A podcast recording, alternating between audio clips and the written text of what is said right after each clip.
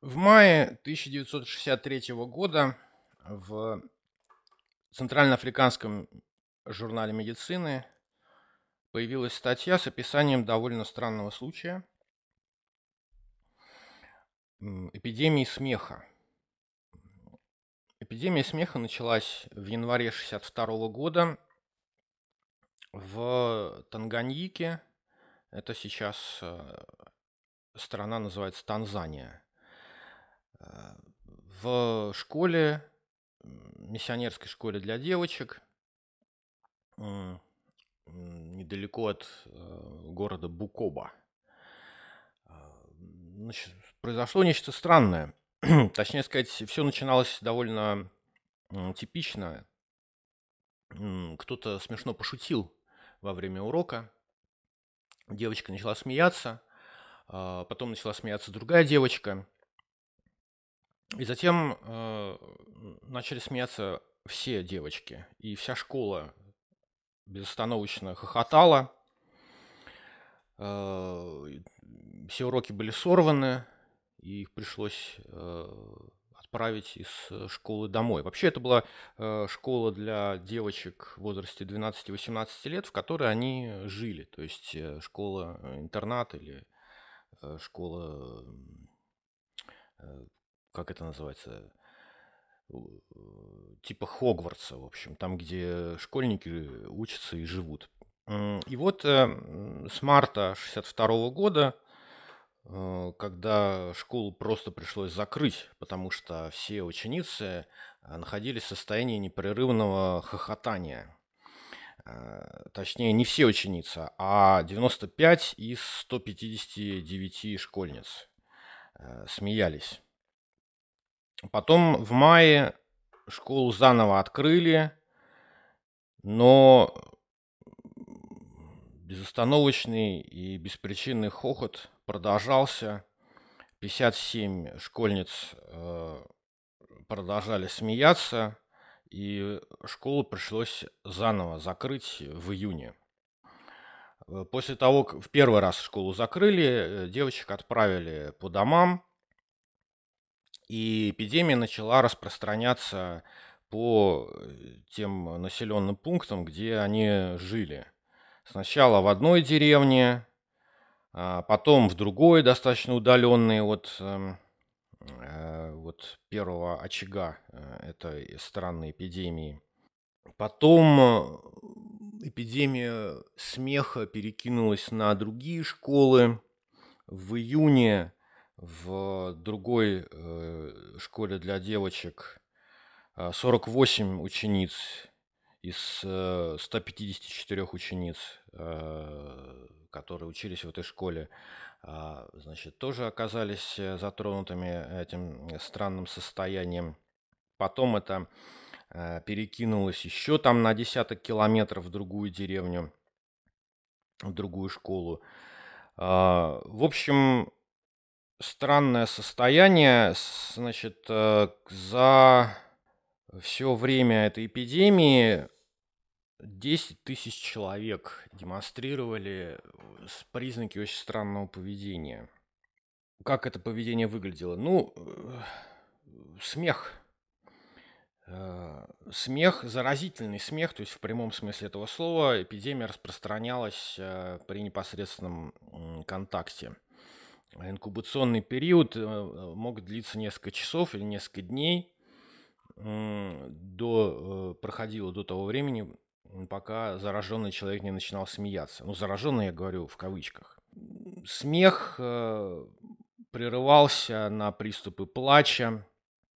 И понятно, что человек не может э, непрерывно смеяться. Э, это были приступы, которые прерывались э, на несколько минут или на несколько часов. Человек успокаивался, но потом опять начинал смеяться. Ну, в общем, никаких э, симптомов физического заболевания не было. И температура у них не поднималась, и во всем остальном они были здоровые. А, не было судорог, практически не было обмороков. А, вот эта вся симптоматика, она длилась несколько часов, и Самый продолжительный случай– это 16 дней. Человек смеялся 16 дней. Ну и понятно, что функциональность э, э, падала до нуля, то есть э, не работать, не учиться такой человек не мог. Приступы иногда, значит, лишали его способности общаться с другими людьми. В общем, эта эпидемия длилась довольно долго а, и постепенно сошла на нет. Эпидемия длилась э, примерно 18 месяцев. Ну, по мере распространения и увеличения значит, э, пациентов фиксировались какие-то дополнительные симптомы, которых не было у первой группы заболевших. Кто-то э, в промежутках между приступами смеха жаловался на, на боль, на проблемы с дыханием, у кого-то какие-то высыпания на коже появлялись. Но основная симптоматика это смех, плач, иногда просто э, крик. Э, врачи первое, о чем подумали, о том, что это проявление какого-то инфекционного заболевания. Э, и стали искать э, значит, э, подтверждение тому, что эти люди подцепили какую-то инфекцию. Брали анализы крови, делали пункцию, брали э, спинномозговую жидкость на анализ. Ничего не нашли, ни признаков э, вирусной или бактериальной инфекции, ни признаков отравления. Хотя вот, собственно, это и было главным, э, гла- главной версией, которая э, имела хождение в этих деревнях. Э, люди считали, что их отравили.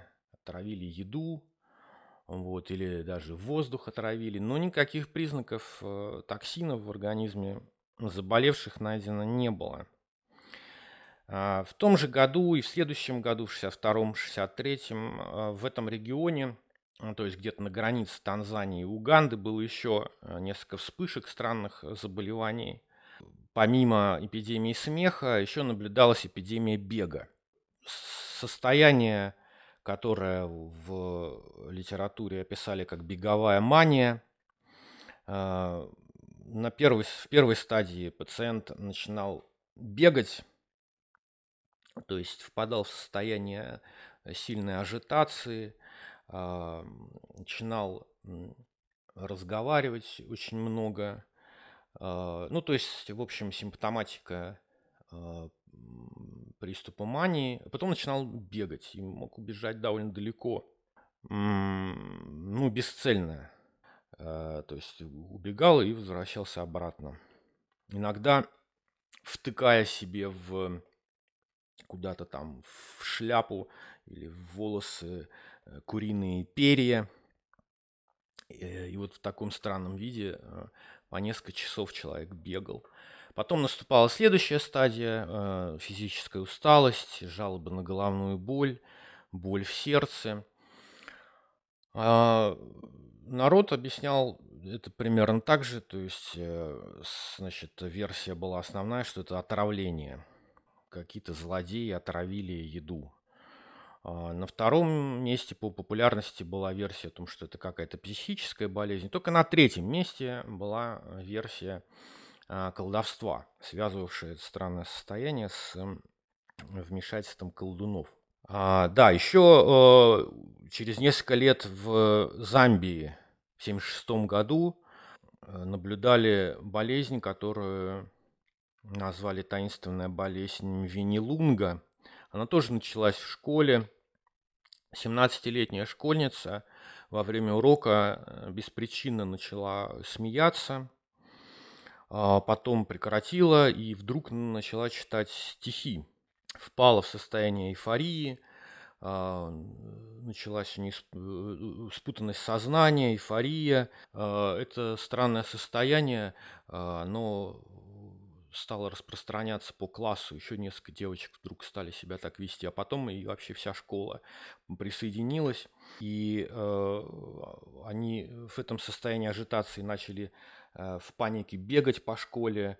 А, шесть школьников были госпитализированы. А потом а, вот эта странная таинственная болезнь, болезнь Винилунга распространилась и на взрослых людей, которые тоже стали бесцельно бегать, э, смеяться.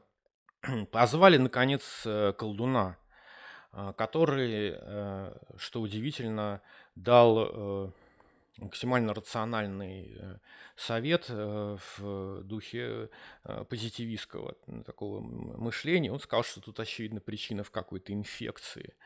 Но именно после этого, после того, как авторитетный колдун сказал, что э, все эти люди чем-то отравились или их там инфицировали какой-то бактерией или вирусом, начался, э, э, началась настоящая паника, и взбудораженные школьники стали в этом маниакальном состоянии штурмовать здание школы, э, пытаться сжечь Э, школу, и в особенности хотели они разрушить э, э, тот домик, в котором жил заведующий столовой, потому что народ обвинил именно заведующего столовой в том, что он, скорее всего, что-то подмешал там им эти в макароны, из-за чего школьники сошли с ума. Но никаких признаков отравления объективно не было. А, пришлось там вызывать местный ОМОН, который разгонял в этих школьников странных. Всего, да, кстати, не школьников, а школьниц, потому что в числе э, заболевших было 120 девочек и только 6 мальчиков. Это тоже была школа для девочек. Вероятно, э, лучшим объяснением странным явлением будет э, не, так сказать, э, не какие-то попытки найти там признаки инфекции или чего-то подобного. Это, в общем-то, то, что в литературе называют а, массовой психогенной болезнью, а, массовой истерией, Э, такой интересный феномен, когда какое-то аффективное состояние индивидуума передается от человека к человеку. Ну, передается не так, как передается э, инфекция, скажем, через чихание а, или там через невымытые руки, а передается каким-то до конца непонятным нам образом через, э, через подражание или через внушение – типичная массовая истерия а, в, в литературе, посвященная а, психологии, коллективной психологии, это, ну, в европейской литературе, это какой-то замкнутый коллектив молодых женщин, а, обычно в школах. Именно в школах происходят подобные вот вспышки таких э, массовых психогенных заболеваний не только а, в, там, в 19 веке, но и а, в 20 веке. Ну вот по статистике, собранной э, в конце 20 века, в 80-е и в 90-е годы случаев массовых истерий Э, становится больше, чем за все предыдущие годы в 20 веке. А, только в Северной Америке в период с 73 по 93 год было описано 25 случаев, а всего в литературе описано 45 случаев а, массовых истерий. А, и в 34 из 45 случаев соотношение полов 2 э, к 1, то есть в два раза чаще это происходит в женских коллективах а, у молодых девушек. Самый а, рискованный возраст в этом смысле это возраст от 11 до 14 лет. При этом эпидемия, она распространяется по возрастной лестнице сверху вниз. То есть обычно первый, первый человек, у которого появляются симптомы вот этого странного состояния, он э, старше. То есть это девочка из старших классов. И вот этот процесс э, э, инфицирования, он идет дальше к более младшим возрастным группам. Рекордная продолжительность массовой истерии ну, одна из известных э, массовых истерий, которая длилась чрезвычайно долго, э, это истерия, которую наблюдали в Индии. В 1983 году она была впервые описана, и она длилась уже 16, больше 10 лет. Там симптоматика была такая, значит, когда женщину э, избивал ее алкоголический муж – с ней происходила э, истерика. И одновременно с этим, когда вот у этой женщины начиналась истерика. А, истерика начиналась у всех женщин в этой деревне. И они как-то синхронно впадали в такое состояние. И вот это происходило в течение там, многих лет, пока вот продолжалось семейное насилие в, в этой деревне. У всех женщин одновременно происходили, вот как, э, наблюдались какие-то э, особенности в поведении. Ну, что такое ну, массовая психогенная болезнь? Так, от конкретных примеров к, собственно, самой концепции. Ну, в литературе для этого состояния множество всяких терминов. Эпидемия безумия, социальное безумие, массовый психоз, групповое психическое расстройство, э, социогенная болезнь, транзиентный коллективный психоз, психотическая эпидемия. По сути, это заразная истерия. Э, Причем э, слово истерия, которое вполне справедливо отвергнуто современной э, наукой, когда-то оно тоже было очень таким многозначным. А, но чаще всего под истерией понималось, понимался какой-то комплекс симптомов, у которых а, совершенно точно нет никаких органических причин. При этом симптомы не обязательно болезненные, это может быть какое-то странное поведение. Ну, вот как то, что я описал, там смех без причины, э, плач, э, там какая-то беготня бесцельная. Наверное, на современном языке то, что в XIX веке, в начале XX называли истерией, лучше всего обозначается э, понятием самотоформное расстройство. Что значит заразное?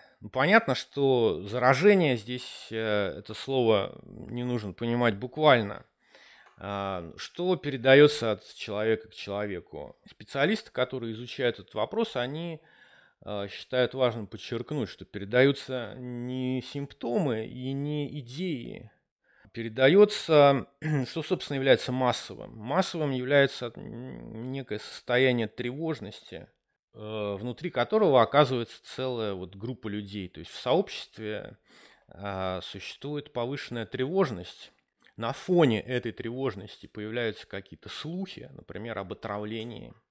И только потом появляется уже симптоматика. И вот этот э, феномен социальной тревожности, он э, для массовых психогенных болезней является наиболее важным и таким фундаментальным, потому что именно на почве этой тревожности разворачивается ну, вот это явление. Если говорить об Африке 60-х годов, то там, вероятно, слухи о том, что отравлен, отравлен воздух, э, отравлена еда, они нашли плодотворную почву и хорошо очень распространялись а, в контексте всеобщего страха ядерной, э, э, ядерной войны, а, потому что тогда как раз проходили испытания а, вот, ядерного оружия, это была такая актуальная тема, и африканцы боялись, что белые люди будут использовать их в качестве таких подопытных кроликов, будут взрывать где-нибудь поблизости вот, атомную бомбу, не предупредив. И вот на, в контексте таких тревожных слухов возникали, э, возникали какие-то вот фантазийные идеи, и уже э, как э, конечное их эм, воплощение, вот какое-то странное поведение. Ну, есть другие подходы к трактовке таких коллективных истерий. Наиболее, в общем-то, простая, доступная трактовка.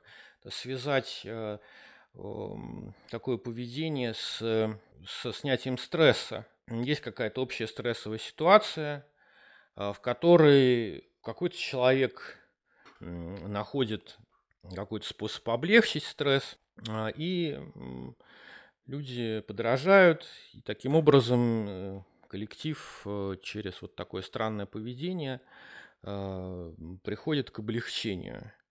А, действительно, смех э, явление заразительное.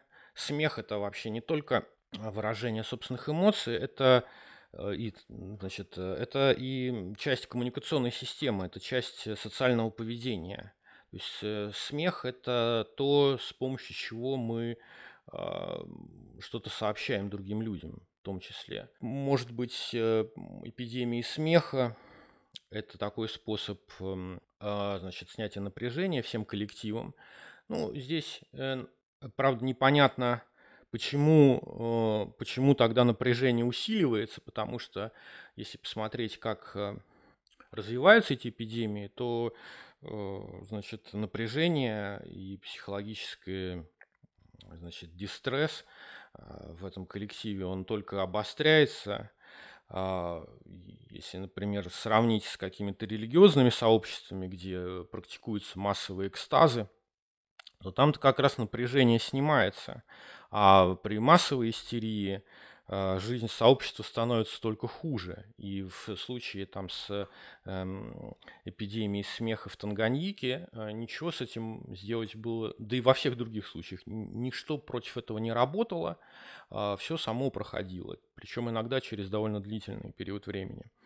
А тут напрашивается еще, конечно, социологическая э, трактовка, потому что э, быть можно найти какие-то признаки, которые э, указывают на политическое значение этой симптоматики. Такие явления, почему такие явления часто наблюдаются в школах? Потому что школа – это сообщество, в котором требуется подчинение властям, это сообщество, в котором нет легальных способов протестовать против власти. Пребывание в школе принудительно, более того, даже дома э, нужно там делать уроки. А, а вот эти школы африканские, о которых я говорил, это школы-интернаты, там, собственно, школы и дом неразрывны. А если посмотреть на историю массовых истерий, описанную в европейской литературе, то видно, что в XIX веке, в первой половине 20 века, именно в школах со строгой дисциплиной и наблюдаются массовые истерии. А особенно это характерно для немецких школ, где сам учебный процесс уже является стресс-фактором. Это зубрежка э, тупая такая, значит, тупое заучивание больших кусков текста. Это однообразные задачи, скучные. Э, и плюс к этому еще и телесные наказания за нарушение дисциплины. То есть понятно, почему в таком коллективе э, могут возникать такие вот странные явление, как э, эпидемия смеха или какого-то иррационального поведения. Это в каком-то смысле форма неподчинения властям. Если к этому еще и добавляется агрессивность, уничтожение имущества, то, в общем, налицо все признаки социального протеста. Хочу обратить внимание на то, как э, врачи, начать, собственно, с тех, кто написал э, вот этот э, исходный текст, опубликованный в Центральноафриканском журнале медицины в 1963 году, как они вели диагностический поиск, каким был, так сказать, эпистемологический маршрут, а, по которому продвигались люди. А, я думаю, что во многом вот этот э, кейс, он э, показателен, потому что в нем мы видим прототип того, как вообще люди пытаются понять и рационализировать а, какие-то странные явления, с которыми они встречаются. Э, первое, о чем задумались э, врачи и что они должны были сразу же проверить, какую протестировать гипотезу, это то, что это инфекции. Хотя это не самое простое объяснение, не самое первое, наверное, которое приходит в голову. Самое простое это то, что это симуляция, то, что это жульничество. Жульничество в каких-то корыстных целях или для получения там, материальной выгоды в том или ином виде, или для получения нематериальной выгоды, если а, роль э, больного или роль человека как-то неадекватно, э, который неадекватно себя ведет, она приносит какие-то выгоды, там, внимание других людей, освобождение от неприятных занятий. Но э, после того, как становится ясно, что это не симуляция, потому что там одна девочка в этой школе могла симулировать расстройство, а, там, целый класс, наверное, тоже мог, но когда уже там сотни тысяч людей ведут себя таким образом, а, версию с жульничеством приходится отбросить. И на первое место выходит э, версия инфекционного заболевания, то есть проникновение в организм этих людей, которые живут, в общем, в одном регионе, какой-то заразы извне. А, тем более, что если, допустим, предположить, что эта инфекция вызвала энцефалит, то э, симптоматика вполне э, как бы э, вписывается. Можно было предположить, что мозг повредился таким образом, что у человека нарушается система оценки стимулов, и смех, ну вот, он становится неуместным. Может, это из- из-за энцефалита.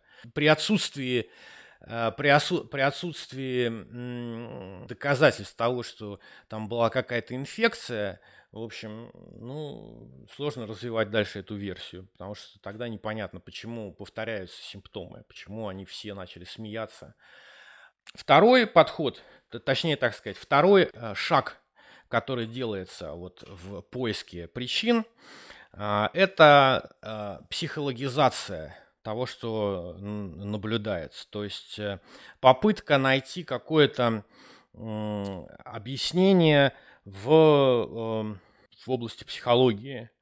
А, например, придумать какое-нибудь объяснение, типа внутренний конфликт привел, э, конвертировался вот в такую симптоматику. Ну, то есть, например, там эм, истерическая слепота, да, свидетель травматического события, вот он хочет э, развидеть то, что он видел, и у него э, он перестает видеть. И, э, такой подход, конечно, срабатывает всегда, когда это очень сильно захочется, да, потому что отсылки к внутреннему конфликту, они универсальны. То есть это такая концепция, которую невозможно ни доказать, ни опровергнуть.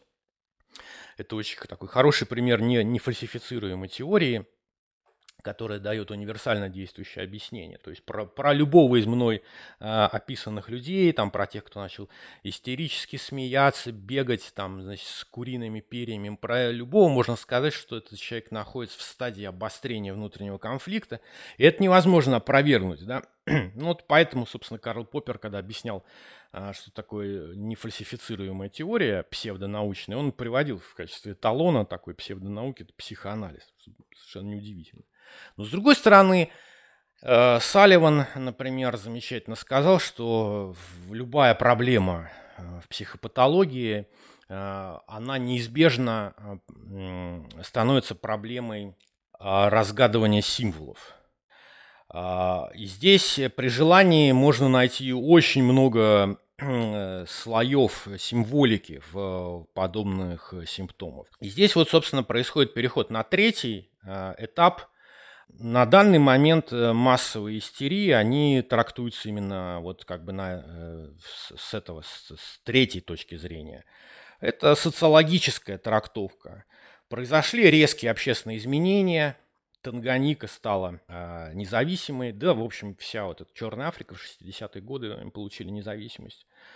Э, резкие общественные изменения приводят к потере э, равновесия в обществе и как реакция массовая дестабилизация психики появляется в коллективах, где особенно легко э, заразиться. То есть, например, э, и, и в таких коллективах, где особенно высокий стресс. Об этом писал еще Рудольф Вирхов э, в середине XIX века, который разработал влиятельную теорию о том, что инфекционные болезни и так называемые психические эпидемии, они возникают в результате социального и культурного неустройства то есть, ну, инфекционные болезни, понятно, да, то есть в обществе, в котором там не развита канализация, там люди не знают правил гигиены, там э, появляются эпидемии э, инфекционных э, заболеваний, да. А, и, собственно, в обществе, в котором не развиты какие-то общественные институты, которых э, люди живут в неблагоприятных условиях, в них э, могут развиваться психические эпидемии, как он это называл.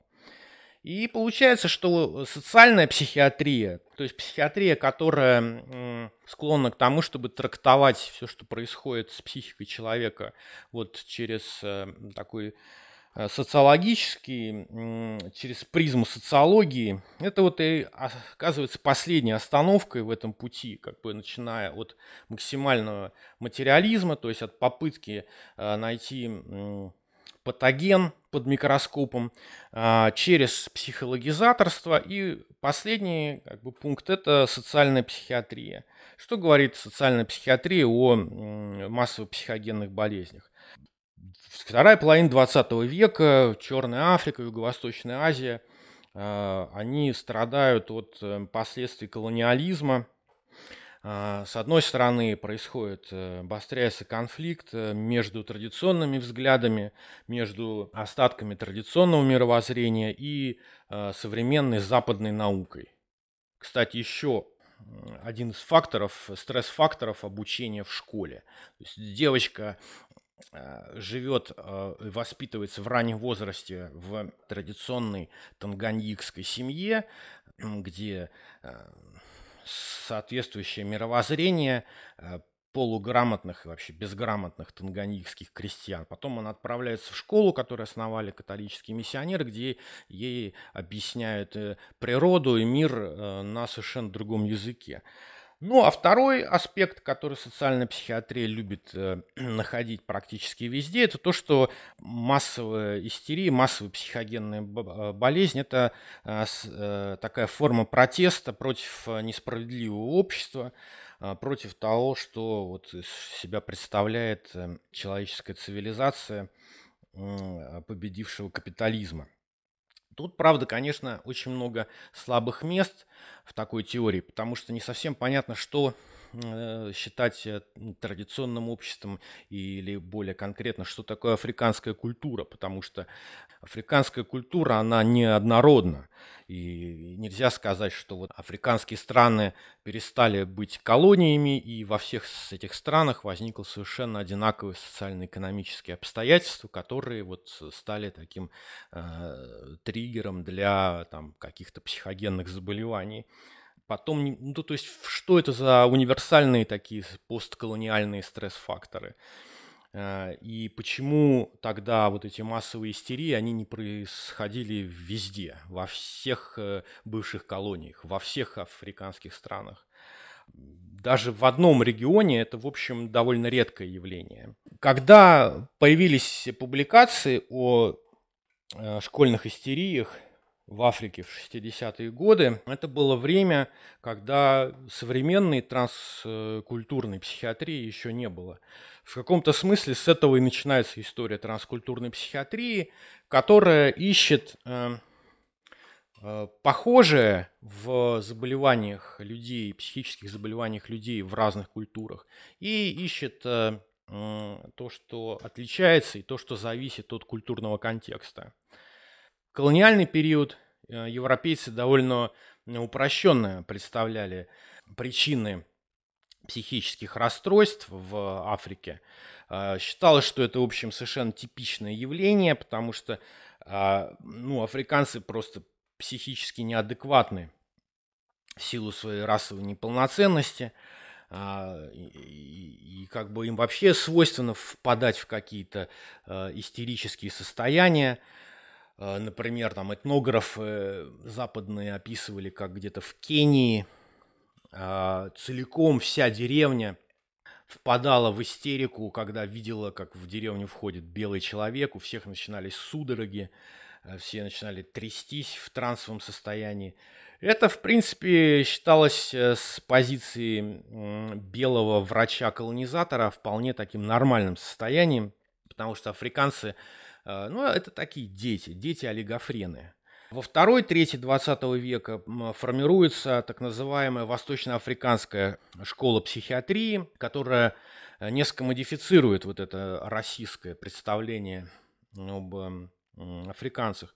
У них э, особенное сознание, и в любом случае встреча с западной культурой, она очень опасна для африканской психики. Там было два взаимоисключающих мнения, в чем, собственно, особенность сознания эм, африканца. То есть или у них эм, иммунитет к психозам, потому что они э, настолько глупые, что вот э, они не способны там сформировать какую-то бредовую концепцию. Или же наоборот, у них особенная предрасположенность к психическим болезням. не суть важно. Важно, что восточноафриканская э, школа психиатрии считала, что э, вот жители там Уганды, Кении, Танганьики, э, это люди не совсем полноценные, интеллектуально слабее белых людей. Этому находили, искали доказательства в анатомических исследованиях, там подсчитывали клетки в префронтальной коре у негров. И делался такой вывод, что у африканцев развитие никогда не поднимется выше уровня восьмилетнего белого ребенка. И их э, нейрофизиология – Э, такая слабая, что у них и дегенерация клеток мозга начинается э, значительно раньше. То есть они пика своего психического развития, вот на этом пике они достигают уровня восьмилетнего белого ребенка, а потом у них начинается э, старческое слабоумие практически сразу же. То есть э, два варианта. Или африканец э, как ребенок, э, или африканец как выживший из ума старик. Соответственно, а, вот представители восточноафриканской, это белые люди, да, восточноафриканская, она не потому, что э, эту психиатрическую школу э, основали африканцы, это были белые врачи, которые жили в этих э, колониях и интересовались, в общем, вот этой разницей между психикой африканцев и белых э, людей. Здесь явный российский уклон, идея о том, что африканская раса психически неполноценна. Да, кстати, вот эти белые врачи, которые работали в колониях там, в 20-е, в 30-е годы, они были сторонниками Евгеники. А, да, в общем, как и подавляющее большинство психиатров там, начала, конца 19-го, начала 20 века. И вот в 60-е годы вот эта статья, с которой я начал, статья, описывавшая танганьикскую эпидемию смеха, она была написана черным э, врачом, который поучился, поработал, пожил в Соединенных Штатах Америки, вернулся и а, описал вот то, что вот он наблюдал. И в данном случае вот это диагностирование массовой истерии это шаг в сторону от этой расистской психиатрии, которая э, априори относится к черным как к э, психически неадекватным, э, у которых мозг никогда не будет э, развит, как у белых. Истерия, применение самого этого термина, описание того, что наблюдается с помощью терминологии, которая была принята в западной литературе, это уже, в общем, первый шаг транскультурной психиатрии.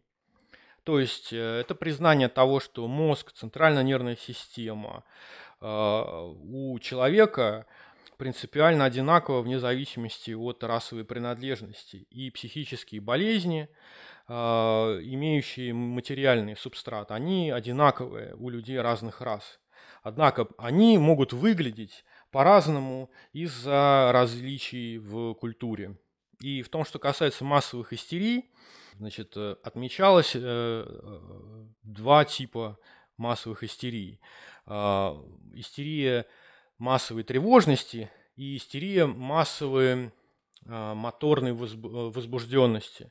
Вот э, истерия, в которой главными симптомами является психомо- повышенная психомоторная активность, это истерия более свойственна для незападных обществ, а, для традиционных культур.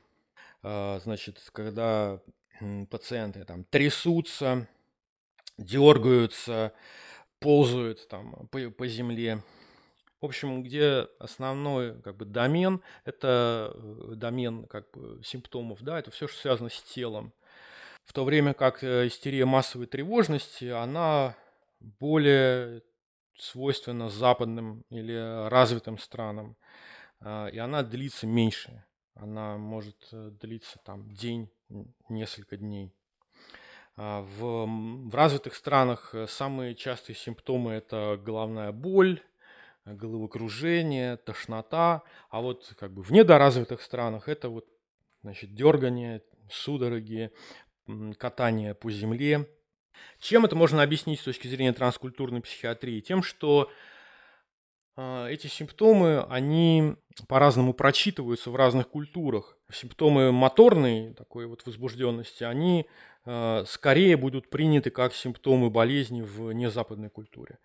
А в, на Западе тревожные симптомы, э, симптомы, в которых проявляется тревожность, она вытеснила как бы моторную истерию, потому что, ну, скажем, когда человек там падает в обморок, это с большей вероятностью э, окружающие трактуют как признак болезни, чем если он, например, начнет танцевать внезапно или смеяться. Это будет э, расценено как странное поведение. Такой человек крайне подозрителен.